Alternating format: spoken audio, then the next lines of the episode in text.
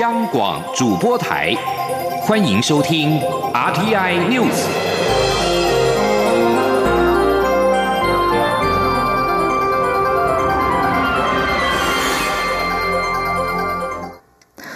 各位好，我是张旭华，欢迎收听这节央广主播台提供给您的 RTI News。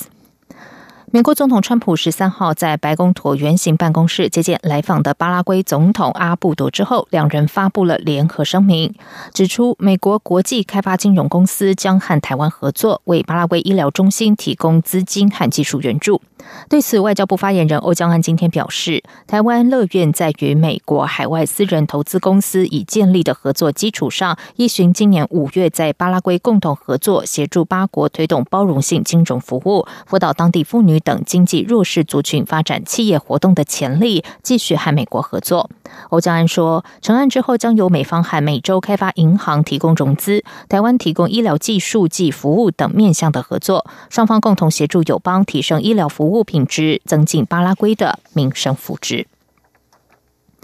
远东航空日前无预警的停飞，远东航空董事长张刚伟指称，日前远航的无预警倒闭只是一场乌龙，希望民航局能够尽快同意远航复飞。交通部政务次长王国才昨天晚上表示，不排除再给远航一次机会。不过，交通部长林佳龙今天受访时则是强调，飞安不容丝毫模糊的空间，远航必须要先解释，而且解决这次的问题，否则想要复飞恐怕不容易。林佳龙指出，远航长期存在财务困难，张刚伟不能动辄用调度或寄望新的投资人这种不确定性的方式来解决。身兼总经理的张刚伟更不能因为个人失联就让整家航空公司失控。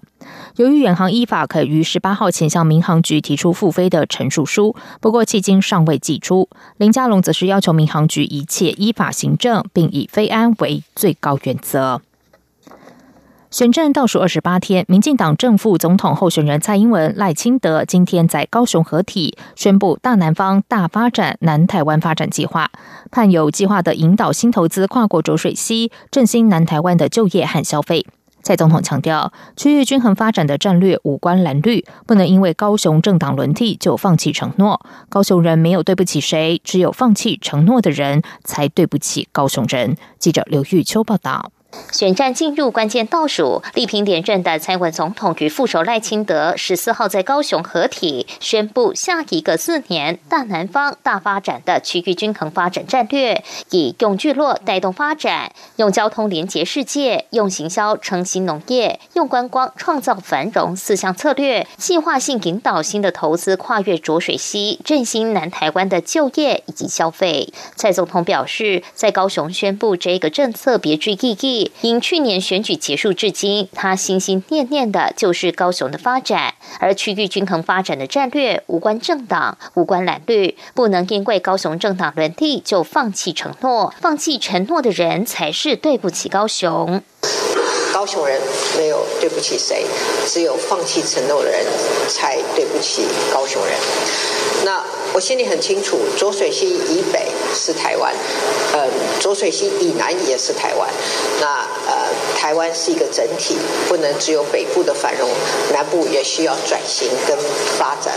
蔡总统也说明四大策略，在用聚落带动发展的部分，政府将规划完整的产业和生活聚落，透过租税优惠、学业能量、人才供给、创业协助、优质生活及公共建设六个方法，吸引国内外投资聚集。而半导体与国防相关的造船、海事工程，将会是未来高雄两个关键的发展引擎。而在用交通连接世界的部分，将以高铁南延、高捷延伸。以及高雄机场升级的规划，有效带动人才和资金的流动。蔡总统也说明，在用行销成新农业的策略上，政府未来会持续强化冷链、加工、物流，并依照作物的特色，在南部地区规划不同聚落，让新农业成为带动地方发展的关键产业。也会运用政策手段，协助观光旅游业转型，达到用观光创造繁荣的目标。赖清德也说明，但南方计划的预期效益，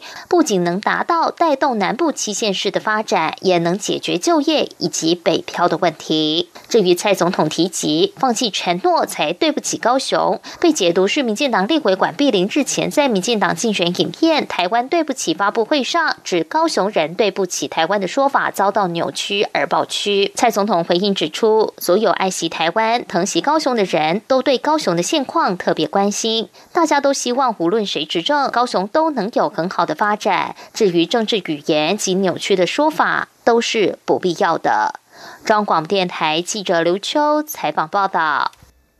蔡总统公布大高雄政策时表示，高雄没有对不起谁，但是放弃承诺的人对不起高雄。对此，国民党总统候选人韩国瑜今天回呛：高雄人给民进党三十年，结果高雄变成全台负债第一名的县市。一场大雨，路上有五千个洞，民进党对不起高雄人。记者王威婷报道。民进党之前公布给台湾的一封信系列影片，高雄版的内容提到台湾对不起。而民进党立委管碧玲在记者会指高雄人对不起台湾的说法引发争议，蓝绿为此论战不休。蔡英文总统十四号公布大高雄政策时表示，高雄没有对不起谁，放弃承诺的人才对不起高雄。对此，韩国瑜十四号受访时回击：高雄给民进党三十年，结果高雄变成全台负债第一名的县市。一场大雨后，路上有五千个洞，高雄现在连。一个像样的国际机场都没有，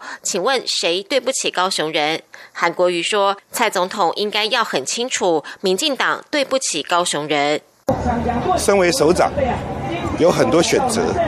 我们也可以选择放烟火，花几千万、花几亿把烟火放掉；我们也可以把这个钱好好的为市民百姓来打拼。我们这十个这一年来，光道路的铺设都快了两百八十条左右，我们做的这么认真。到底谁对不起高雄市民？我觉得民进党讲这个话完完全全错误，而且蔡英文总统要很清楚，民进党对不起高雄人。国民党台南后壁党部被放置炸弹，警匪对峙十二小时后，警方发动攻坚制服歹徒。国民党感谢警方维护治安，也呼吁政府提供安全的选举环境。韩国瑜受访时表示，歹徒使用的炸弹“撒旦之母”是国际恐怖攻击行动中经常使用的炸弹。为什么国际级的炸弹会进入台湾，杀伤力这么大，非常可怕？韩国瑜希望警方调查清楚。远东航空营运状况一度传出不稳，韩国瑜日前在脸书发文，质疑合作金库对远航铺险金额达到新台币二十二亿多元，而因为庆富案下台的前和库董事长廖灿昌，在行政院长苏贞昌的指示下回国担任第一金的董事长。韩国瑜表示，高雄市议会调查庆富案，发现高雄银行核贷时间只有五天，而第一银行又是这起贷款案的主办银行。他认为整起事件非常不合理。韩国瑜今天受访时再度质疑廖灿昌因为庆父案下台，为什么可以再担任第一金的董事长？是不是只要是民进党的支持者，随便做什么错事都没有关系？他要求行政院和经管会说清楚。中央广播电台记者王威婷采访报道。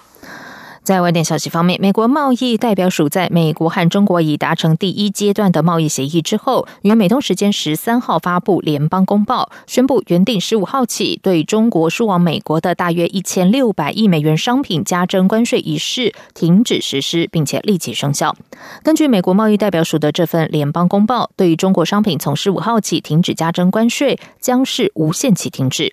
美国贸易代表署是为停止加征中国商品关税发布这份正式公告，停止实施加征关税的举措。不过，根据这份联邦公报，美国贸易代表将持续就停止加征关税后的调查列入行动参考，并允许对关税做出进一步的修正。美国贸易代表将先将把先前提供的证词与广泛评论列入修正时的参考。效力英格兰足球超级联赛兵工厂队的球星厄齐尔十三号在社群网站。发文控诉维吾尔人在中国遭到迫害。中共鹰派官媒环球网网微信公众号报道，消息回传中国后，而且的名字登上微博热搜榜，并且引发中国球迷怒批抵制，纷纷表明脱粉。对此，兵工厂队官方微博凌晨一点发表中文官方声明，指出而且所发表的内容都是个人观点。兵工厂作为一家足球俱乐部，一贯坚持不涉及政治的原则。以上广主播台，谢谢收听。